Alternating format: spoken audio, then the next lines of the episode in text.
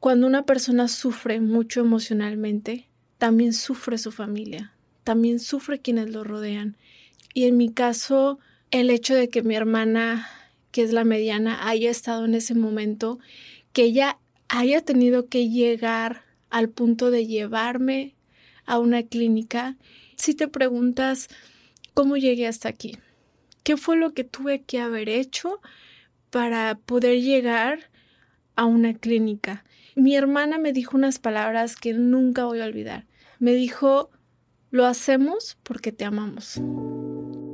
En un mundo donde hace falta amor, el alma puede ser un adorno más. Soy Cielo Vanessa Ven y acompáñame a este viaje de letras y pensamientos donde te compartiré con todo mi cariño y dedicación cómo ser mejor cada día, cómo identificar si algo anda mal dentro de ti, cómo luchar contra ese espejo con el que luchas cada día. Si el externar tus emociones te cuesta, si no sabes con quién hablar, si sientes que estás solo, has llegado al lugar correcto. Comencemos.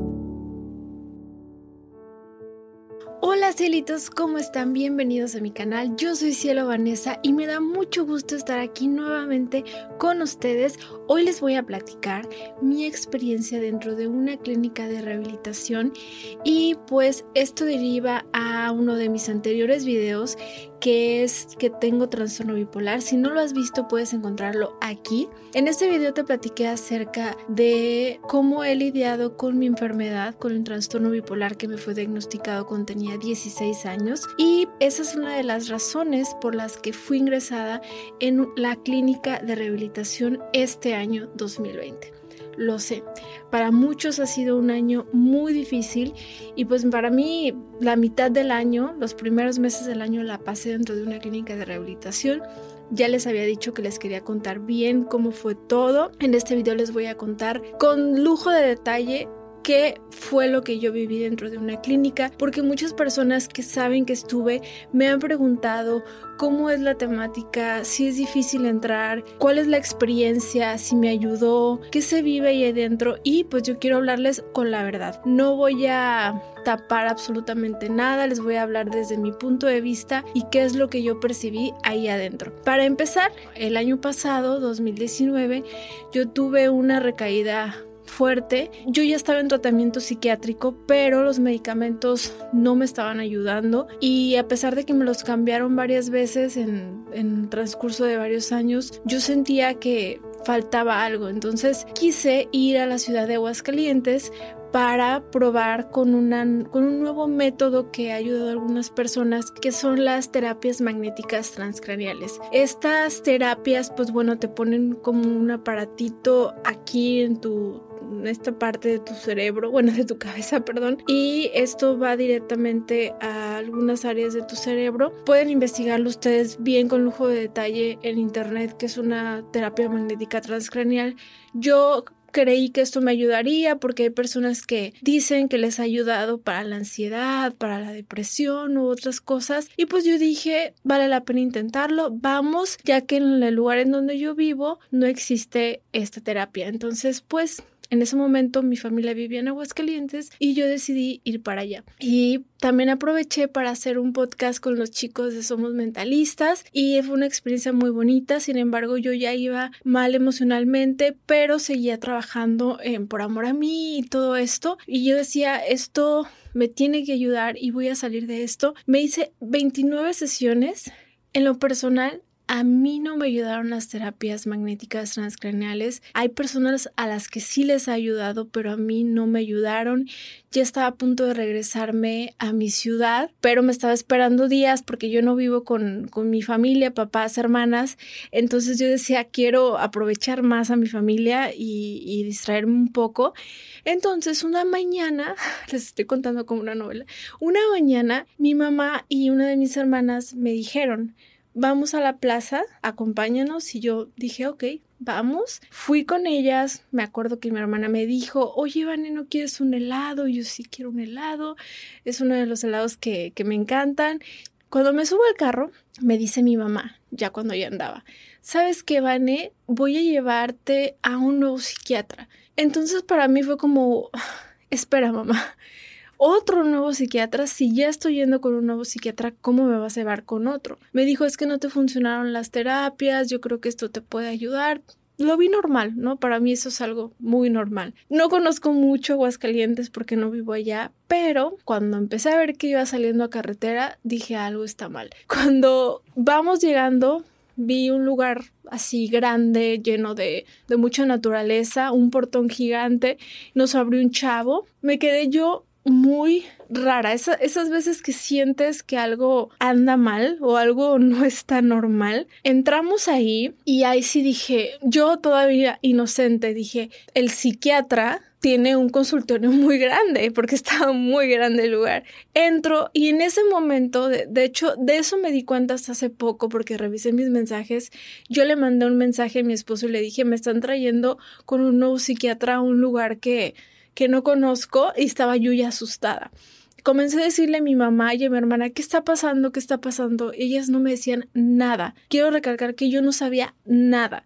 Entramos, veo un lugar así como, es como una hacienda, está muy bonito el lugar y entramos como una de las no sé cómo explicarlo, es como un lugar así como si fuera una cabaña gigante, no sé. Entramos y me senté con mi mamá y le dije, ¿ya va a salir el doctor? Y mi mamá ahorita. Y yo todavía esperando a que llegara el psiquiatra y se acerca una mujer de unos 25 años, joven, y me dice, Vanessa, y yo, sí. Se acerca a mí, me da la mano, se presenta y me dice, hola, yo soy, y voy a llevarte a tu habitación. Recuerdo esas palabras perfectamente.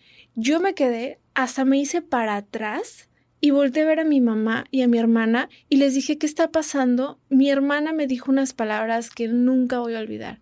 Lo hacemos porque te amamos. Fue... fueron sus palabras. Mi mamá no me dijo absolutamente nada. Y quiero mencionar una parte que no profundicé en mi video de trastorno bipolar, pero aquí sí lo quiero hacer. Es que cuando una persona sufre mucho emocionalmente, también sufre su familia, también sufre quienes lo rodean.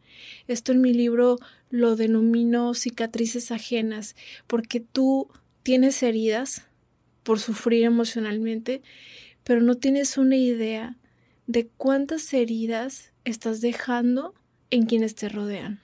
Y en mi caso, mis hermanas, mis papás, sufrieron mucho con mi enfermedad desde que yo inicié con ella. ¿Por qué? Porque no sabían cómo ayudarme, porque no sabían qué hacer, se sienten impotentes y los afectas. Yo los llegué a afectar con muchas cosas, con mis comportamientos, con la depresión. De, repente entras en, en, ataques que no sabes cómo manejar, de repente te desconoces, de repente no quieres hacer nada por semanas, días, lo que sea, y afectas mucho a tu familia. Mis hermanas estaban muy pequeñas cuando yo inicié con esto y ellas no sabían qué pasaba. Entonces, el hecho de que mi hermana que es la mediana, haya estado en ese momento, que ella haya tenido que llegar al punto de llevarme a una clínica.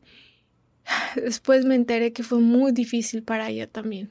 Y también para mi mamá. Como mi mamá fue muy duro, muy duro. Y la verdad es que sí, en el momento, ahorita les voy a terminar de contar, pero sí quería comentar esto porque también creemos que solamente sufre el que lo está emocionalmente mal, pero los papás sufren, las hermanas, los hermanos, la gente que está alrededor de la persona afectada y mi familia sufrió muchísimo. Entonces, después de muchos años tuvieron que llegar a esto para poder ayudarme. Mi esposo también sufrió. Entonces llegan a este punto en el que usan todas las alternativas, ninguna funciona y llegan a lo más fuerte, ¿no? Que ya es internar en ese momento me acuerdo que llegaron como unas 10 personas, sin exagerar, así, abalanzándose encima de mí y me agarraron del brazo. Yo estaba, es que ¿a dónde me llevan? Y empecé a gritar porque no sabía, ¿no? Yo volteé nada más a ver a mi mamá.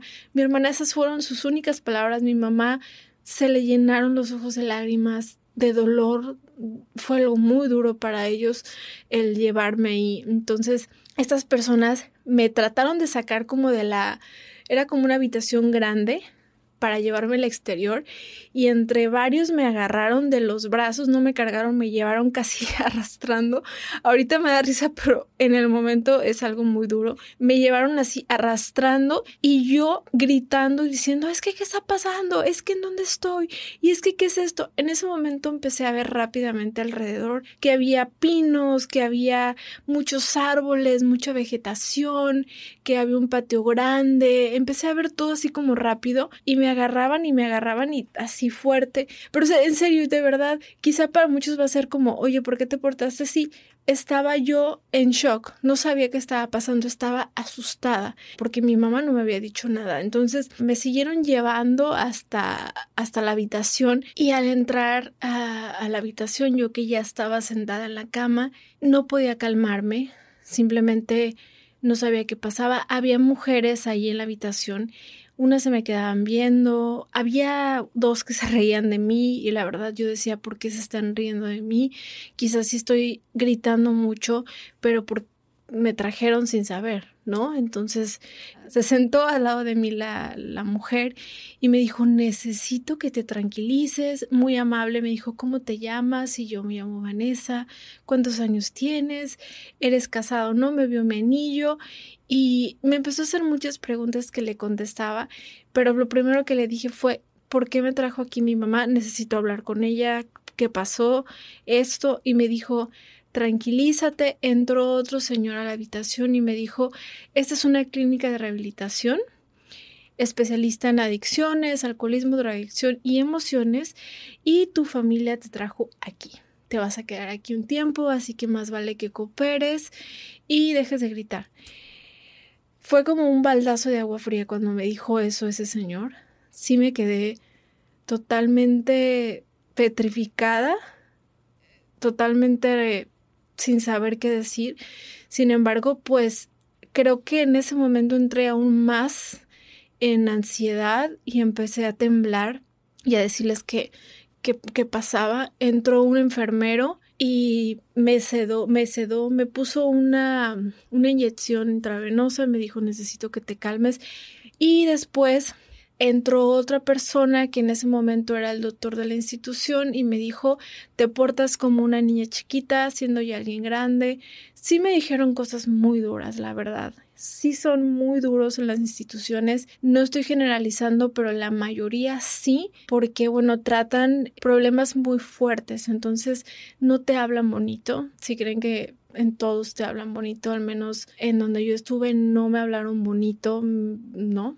Me metí al baño con la mujer, la misma que se sentó al lado izquierdo mío, y me pidió que, bueno, revisarme para ver si no traía cosas guardadas dentro de mi ropa y ella se dio cuenta de que no, yo traía una bolsa de mano, me dijo con todo el dolor, necesito quitarte tu bolsa y yo dije, ¿por qué me vas a quitar mi bolsa? Traía lo típico que traen las mujeres, el cargador del celular, maquillaje, etcétera, etcétera y yo dije, no, es que por lo menos déjame mis cosas. Me dijo, es que estas cosas ya no las vas a poder tener adentro de la institución y también necesito que me des tus tenis. Yo dije, ¿por qué me están quitando los tenis? Ahorita más adelante les voy a decir por qué.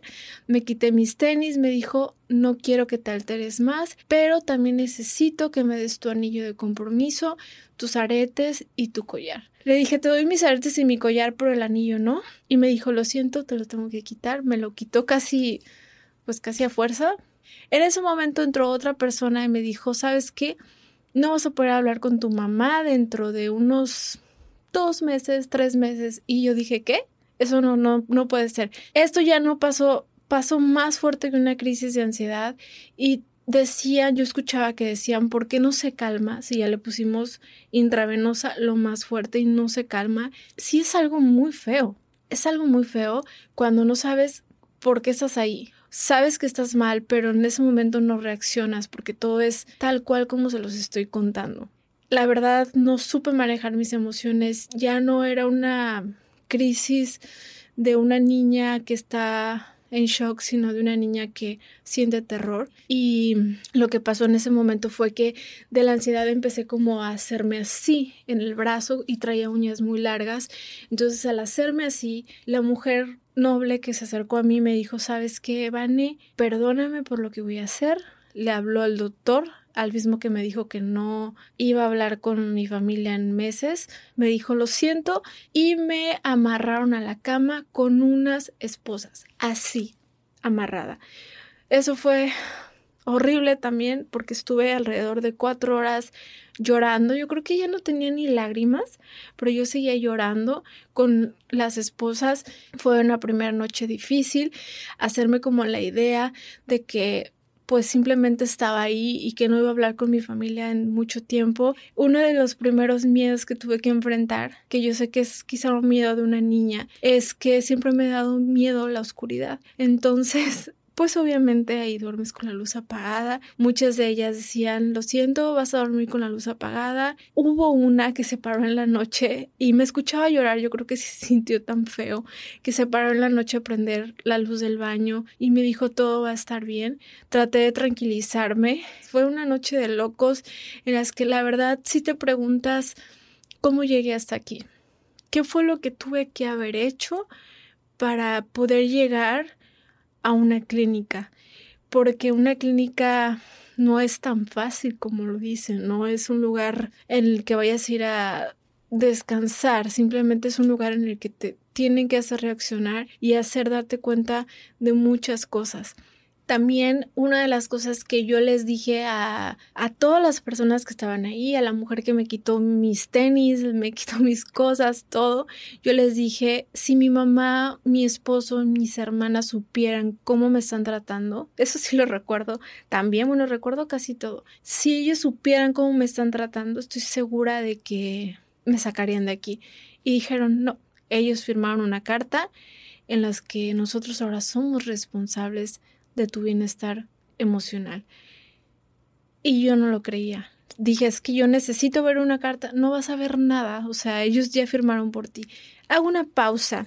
Hay muchas instituciones clínicas en donde se puede internar a la persona sin su consentimiento. Yo no lo creía, pero es real. No estoy informada de cuáles instituciones, eso ya sería cuestión de cada quien preguntar, informarse, pero al menos eh, sé que en algunas instituciones de México se puede hacer sin el consentimiento. Creo, creo que en Estados Unidos no, no me hagan caso, no lo sé, pero se me hace que solamente en México, en algunos estados, se puede. Realmente es solamente cuando, es algo que siempre repito, pero cuando lo vives en carne propia, sabes lo duro que es, que no sabes cómo vas a reaccionar. Es algo muy duro. Creo que ha sido una de las experiencias más fuertes que he vivido en mi vida. Lloré demasiado, es, es un, sí es un dolor muy grande el que te digan vas a estar mínimo 90 días encerrada en un lugar con personas que no conoces, con actividades que todavía no conoces y quién sabe cuándo vas a hablar con tu familia y no sabes con qué te vas a enfrentar. Entonces sí, sí fue muy drástico.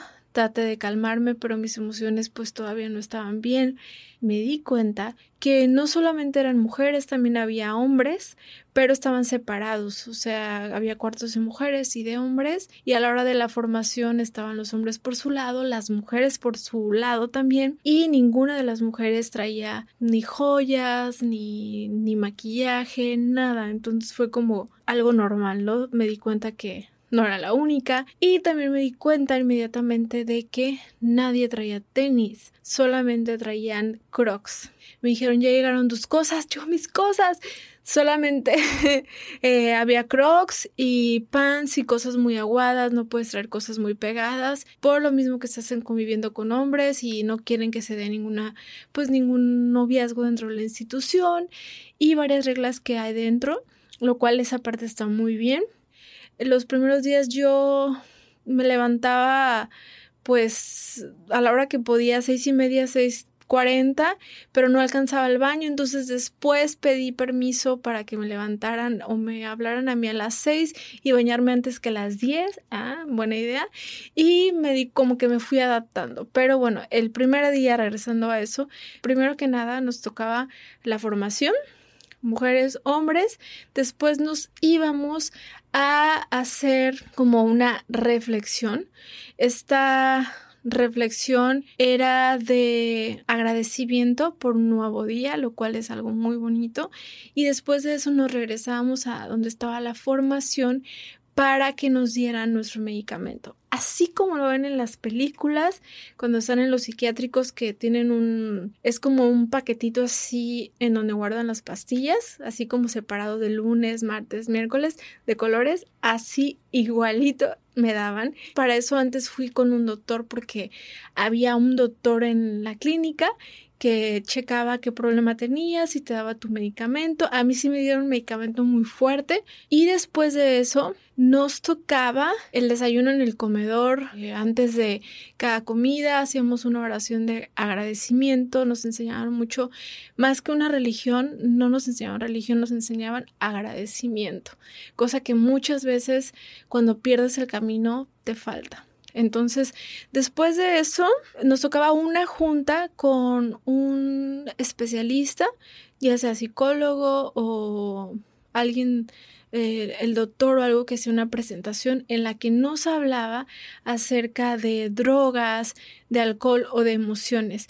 Casi siempre nos hablaban de, de adicciones, entonces en la primera junta, entonces era muy interesante porque pues aprendías mucho, pero yo los primeros días, la verdad mi mente no estaba ahí, mi mente estaba en cuándo iba a salir y en por qué me habían metido ahí mis papás. Sentía los primeros días como una especie también de coraje, porque no ves muchas cosas.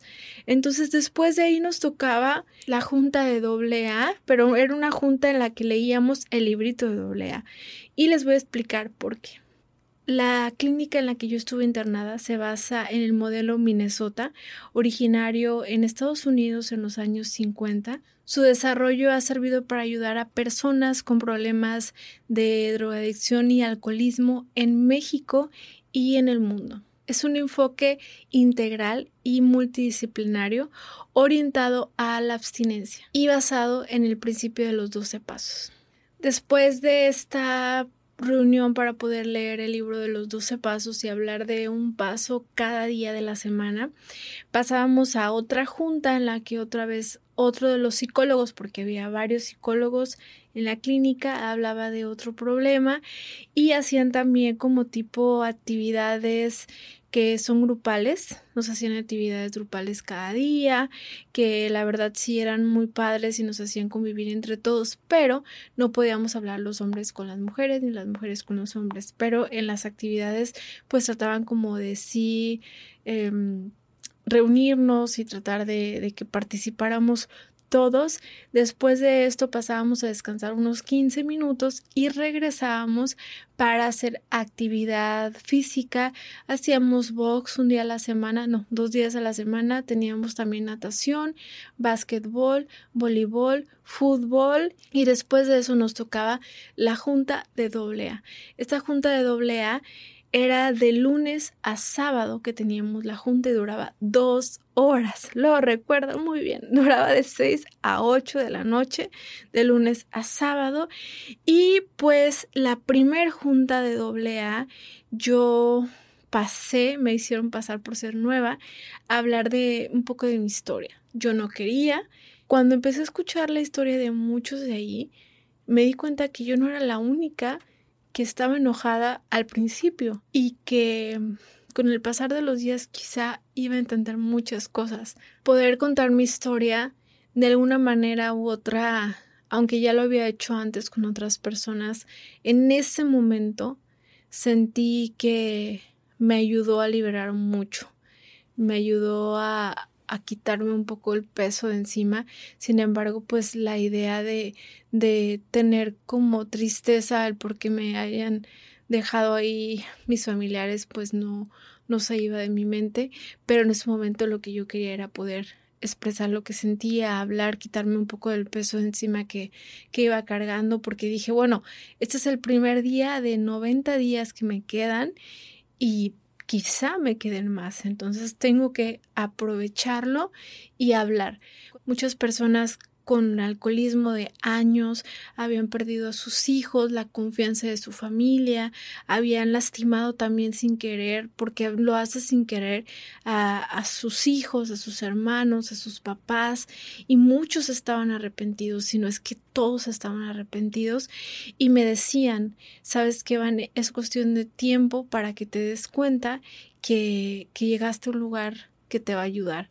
Ahorita quizá fue muy duro, pero vas a ver después que todo lo vas a ver con mucha más claridad.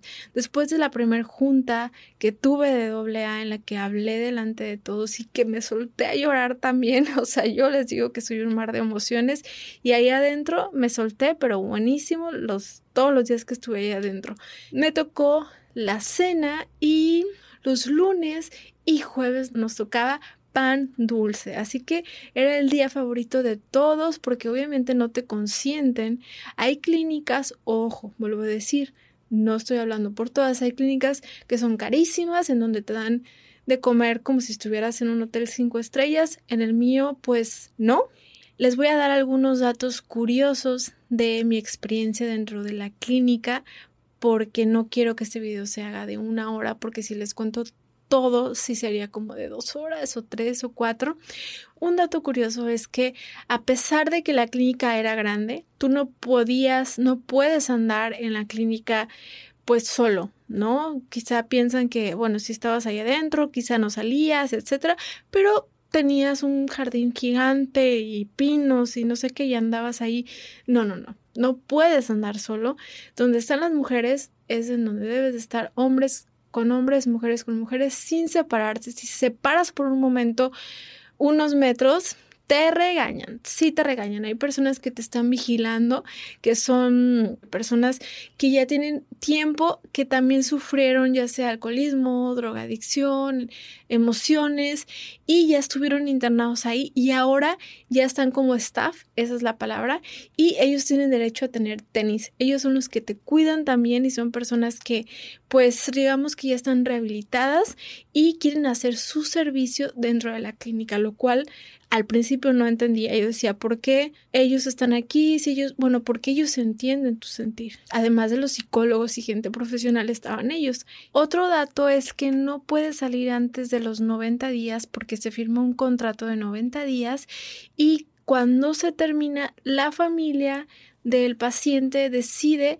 si se aplaza otros 30 días. Eso yo no lo sabía, lo supe hasta después algo que me gustó muchísimo, yo creo que de las cosas que más me gustó dentro de esta experiencia es que hay una patrulla espiritual, que así le llaman ellos. Esta patrulla espiritual es un servicio que maneja la clínica para ir por el paciente a donde quiera que esté. Puede ser un lugar en la calle o incluso su propia casa. Pueden ir a cualquier hora del día y entran por ti hasta tu casa y te llevan a la clínica. Sé que suena muy drástico y es algo muy parecido a lo que yo viví, que me llevaron sin saber, pero muchas veces es necesario porque a veces el paciente está enfermo y no, no quiere aceptar la ayuda o cree que está bien y no quiere aceptarlo. Sí, la verdad es durísimo el vivirlo, es muy fuerte la experiencia de llegar y, no saber qué está pasando y me imagino que, que vayan por ti y te saquen es más duro, pero obviamente el familiar del, del, paciente ya firma una carta en la que da el consentimiento para que eso pase. Y muchas veces esta acción le salva la vida a una persona. Se los digo porque dentro de la clínica conocí muchos testimonios de compañeros, en su mayoría eran hombres, pero también tuve compañeras que fue la patrulla por ellas, en la que decían, si no hubieran ido por mí la patrulla espiritual, no sé qué hubiera sido de mí porque yo estaba muy necio no ayudarme, yo estaba muy necio que no necesitaba ayuda, ya había perdido a mi familia, dinero, negocios, trabajo y esto fue lo que me salvó. Como les había comentado, no puedes hablar con tu familia hasta determinado tiempo. En mi caso, yo hablé con mi mamá a los 60 días y con mi esposo creo que fue hasta los 80 días, no sé si fue a los tres meses o poquito antes de los tres meses, pero sí también pues es difícil, ¿no? No poder hablar con ellos. Esto lo hacen porque muchas veces hay manipulación de parte del paciente en la que dicen es que sácame porque yo estoy bien y yo voy a cambiar, etcétera, etcétera. Y la familia, pues obviamente es muy duro ver a, a sus hijos, a sus familiares adentro y los sacan. Entonces, en algunas clínicas hacen esto de prohibir la comunicación antes de tiempo para que realmente el paciente pueda tener un tratamiento exitoso, trabaje en sus emociones, en todos los sentidos, pueda hablar con otras personas de su enfermedad y así poder ayudarse. Esa es otra cosa que yo al principio no entendía, que vuelvo a lo mismo, vivirlo se vuelve algo difícil de contar Ahorita ya lo cuento tranquila, pero la verdad, cuando yo regresé de la clínica yo lloraba con a todas las personas que les contaba, yo lloraba cuando contaba, pero sí es necesario a veces ese desapego de la familia porque sí existe mucha manipulación a veces. Hay algunas clínicas y anexos que, ojos, es diferente una clínica y un anexo, pueden investigarlo en Google, em, en los que manejan una actividad que se llama las 10 consecuencias. Esa actividad a mí me tocó. Cuando yo entré me dijeron, no te preocupes, Vane, esa actividad solo la hacen los hombres porque es muy dura y yo decía, ¿por qué? Después me dijo mi psicóloga y luego mi psicólogo, te va a tocar a ti hacer esta actividad y yo dije, no puede ser. Bueno, son, tienes que hacer un trabajo en el que tú redactes para ti cuáles fueron las 10 consecuencias de toda tu vida. ¿Qué daño le has causado a tu familia con tu enfermedad? Parece muy fácil, ¿no? De decir, ay, es un trabajo. Es durísimo porque lo presentas enfrente de todos los pacientes. En mi caso lo presenté enfrente de 70 pacientes y esos pacientes te escuchan, te escucha también tu psicólogo, que tiene que portarse muy duro porque se supone que aquí es un trabajo en el que tú tienes que despertar y darte cuenta del daño que le has hecho a tu familia. Entonces yo hice esta actividad y me di cuenta de muchas cosas y dije qué tonta he sido, cómo, cómo he sido tan egoísta, cómo pude permitirme este daño, cómo he dañado tanto a mi familia, a mis dos hermanas y mis papás, a mi esposo, ¿Cómo he hecho esto?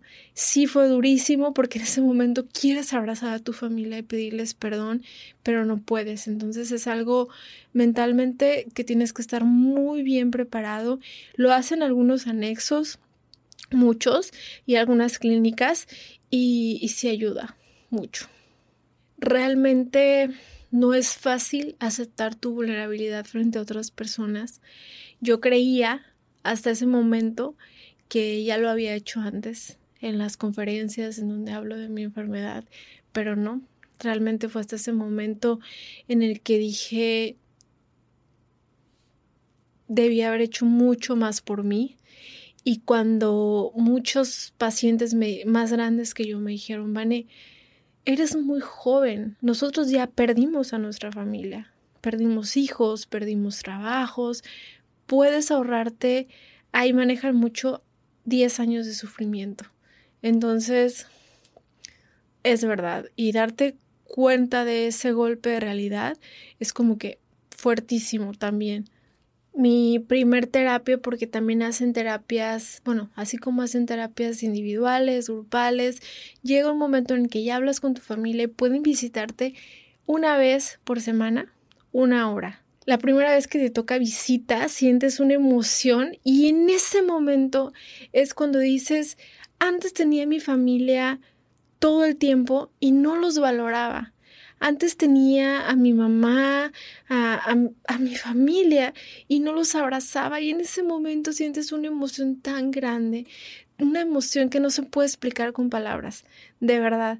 Esa es una de las cosas que más me dejó estar internada, el poder valorar muchísimo a mi familia, el poder realmente en esos momentos, imagínense encerrado en un cuarto, no tener comunicación, déjense del celular, porque eso es lo de menos. Los primeros días como que dices, ay, me falta, pero después ni te acuerdas que usaba celular.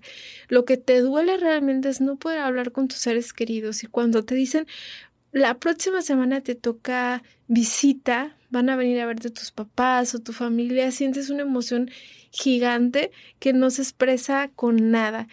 Ese, eso es una de las cosas que a todos los pacientes y a mí coincidíamos se siente mucha plenitud, emoción, la primera vez que los ves les pides perdón, tienes terapia también con tu familia, porque para poder tener una recuperación buena se necesita hacer una terapia familiar que tú también hables lo que te duele con tu familia y ellos contigo. Entonces, las terapias que tuve, obviamente yo les decía lo que me dolía. Pude decirles cosas a, a mi familia que no les había dicho en años y que tal vez a mí también me dolían. Yo me culpé muchos años por lastimar a mis hermanas con pues viéndome triste y pude pedirles perdón. Ellas me dijeron cosas, mi hermana Cassandra, cosas que no me había dicho y lloré muchísimo y siento que pude sanar adentro muchas cosas que no había sanado, en especial con mi hermana, con mi mamá, con mi papá, con, con la gente que realmente pues ha estado siempre ahí y, y, es algo que no se puede cambiar por nada del mundo. También te enseñan a tener responsabilidad con tu propia persona y con tu casa, con tus actividades. Sé que hay lugares, clínicas en donde pues les comentaba yo que son como casi cinco estrellas, no sé nada, pero aquí tienen un servicio, te dan un servicio cada semana en la que te toca o limpiar el cuarto o limpiar el baño o el servicio de cocina, te toca un servicio porque es una responsabilidad y al mismo tiempo también te mantienes ocupado. Eso también fue algo bueno porque me mantuve pues ocupada y sí llega un punto en el que dices lo necesitaba. No lo sabía, pero tal vez no es el lugar en el que sanas al 100%, pero sí hay algo que cambia en ti, hay un chip que cambia en ti y, y, que te ayuda de alguna manera a crecer. Como les digo, a mí me ayudó mucho el ver experiencias de otras personas, el darme cuenta que no soy la única que ha sufrido, el ver sus historias tan fascinantes. Yo lloraba cada vez que escuchaba a alguien. Tengo un tío que en su momento tuvo problemas de alcoholismo y, y sufrió mucho. Ahorita, gracias a Dios, ya está bien y, y se ha recuperado también eh, algún tiempo él usó lo que es doble A y él salió adelante, lo cual me da mucho gusto. Yo al principio también decía, ¿por qué yo necesito ver doble A todos los días si no soy alcohólica? ¿Por qué lo tengo que ver? La verdad aprendes muchísimo también, les digo, las experiencias, aprendes de todo eso y al mismo tiempo también entendí que los problemas de drogadicción y de alcoholismo están de la mano muy, muy de la mano con las emociones. Si tú no cuidas tus emociones, cualquier persona, sin importar su en dónde viva, su dinero, su nivel económico, cualquier persona puede caer en un problema de alcoholismo eh, o de drogadicción si no cuida sus emociones es un mito eso de que es una persona mala alguien que no es cierto. Simplemente es una persona que no no ha trabajado sus emociones, alguien que ha sufrido mucho, alguien que está repitiendo patrones, eso también pasa mucho. Me decían, empiezas con depresión y, y quieres como una salida que te cubra de tanto dolor. Así que pues las personas que estaban ahí de alguna manera u otra también entendían por qué yo tenía depresión, porque yo tengo una enfermedad que en su mayoría es depresión. Y si creas un lazo muy fuerte, tan fuerte que el 23 de enero del 2020 yo llegué a esta clínica de rehabilitación llena de miedos y salí un 23 de mayo no puedo decir que salí sin miedos, pero salí más fuerte. Eso sí lo puedo decir. Salí mucho más fuerte. No salí nada del todo, porque sería una mentira decir que fue así, pero sí aprendí muchas cosas y muchas veces me acuerdo de, de pues de lo que viví, que aunque fue muy duro y me amarraron a la cama, hay veces que son más duros en otros lugares, realmente pues conocí personas extraordinarias, compañeras, compañeros, y después hasta los extrañé muchísimo cuando me fui. El día que me fui me aplaudieron todos. Tengo un video en el que están todos los de la clínica y gané amistades que estoy segura que son para siempre, aunque quizá ya no los vuelva a ver, pero están en mi corazón porque fueron parte de mi historia. Y como último dato súper curioso, quiero mencionarles que yo no sabía que existía el COVID así como lo escuchan. Nosotros veíamos la tele únicamente los sábados, veíamos una película de Netflix y no siempre completa. Y la tele, pues no la veíamos, en realidad había una tele en la sala, pero la veíamos 10 minutos y ya. O sea, si en algún momento llegaron em, los de staff y veíamos que decían, no hay servilletas, y me acuerdo un día que dijeron, es que no hay nada de servilletas, ni modo, así, y todos como de por qué. Y sí como que intuíamos que algo pasaba, pero jamás me imaginé que cuando yo saliera, pues toda mi familia con cubrebocas y todos así, así, así, así. Yo, pero ¿por qué no me abrazan? Es que, mm, espérate, Van, es que necesitamos contarte qué es lo que está pasando aquí afuera. Obviamente también dije, ¿En qué momento llegué a entrar a una clínica y salir y que esté una pandemia? Pues esa fue mi, mi experiencia. En realidad, pues les digo, cada persona llega a este tipo de lugares porque ya probó muchas cosas y no encontró ayuda. Y si tú necesitas buscar esa ayuda, hazlo, no tengas miedo. Te digo que no va a ser fácil, no va a ser miel sobre hojuelas, pero sí asegúrate muy bien de que sea un lugar seguro en el que puedas progresar y puedas estar mucho mejor con tu persona, conocerte más y, y, así poder sacar todos esos demonios que, te han ido aprisionando durante tanto tiempo, sea cuál sea el problema, si es algo emocional, si tienes un problema de adicciones, no eres una mala persona, simplemente no has encontrado la ayuda adecuada, pero estás a tiempo de hacerlo, porque así como yo lo hice, tú puedes hacerlo, que no es fácil, ya te conté, y eso que lo conté riéndome, pero no les conté como lo dramático. Les digo, superé muchos miedos, superé mi miedo de andar en bicicleta, de la luz apagada, de hablar con las personas, así, mostrar mis miedos tal cual de corazón a corazón. Y también me di cuenta que, que puedo aprender de otros para bien me di cuenta que no soy la única que está sufriendo algo fuerte o que ha sufrido algo fuerte y sobre todo me di cuenta que no es tarde para volver a empezar, que no he perdido todo aún, que aún estoy a tiempo de reconstruir mi vida, porque a veces me pasa que me escriben y me dicen es que siento que ya perdí todo. Todavía estás a tiempo, de verdad hay personas que ya perdieron todo.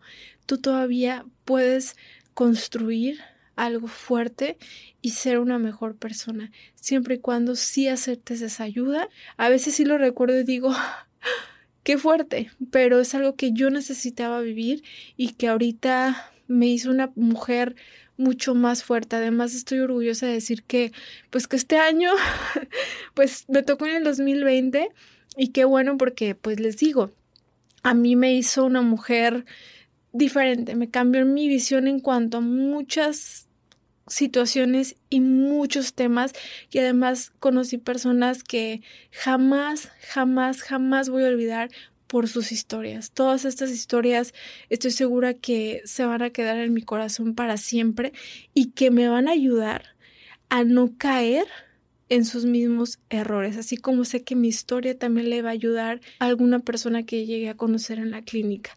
Entonces, pues es una parte de mi experiencia, ustedes como familiares sé que también lo están sufriendo, también viven la enfermedad de su familiar, entonces no se sientan culpables si en determinado momento han pensado algo así, ustedes simplemente quieren cambiarle la vida para bien a su familiar y eso es algo que vale la vida entera. Si ustedes pueden cambiarle la vida a alguien que está sufriendo, háganlo háganlo, pero sí asesórense que sea un lugar correcto.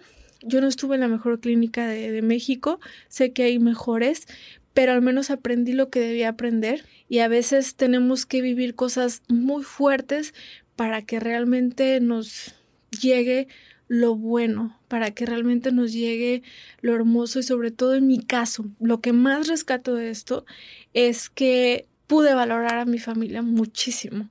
Y algo que también agradezco mucho de haber vivido esta experiencia es que me pude perdonar un poco más el haber dañado a mis hermanas y a mis papás.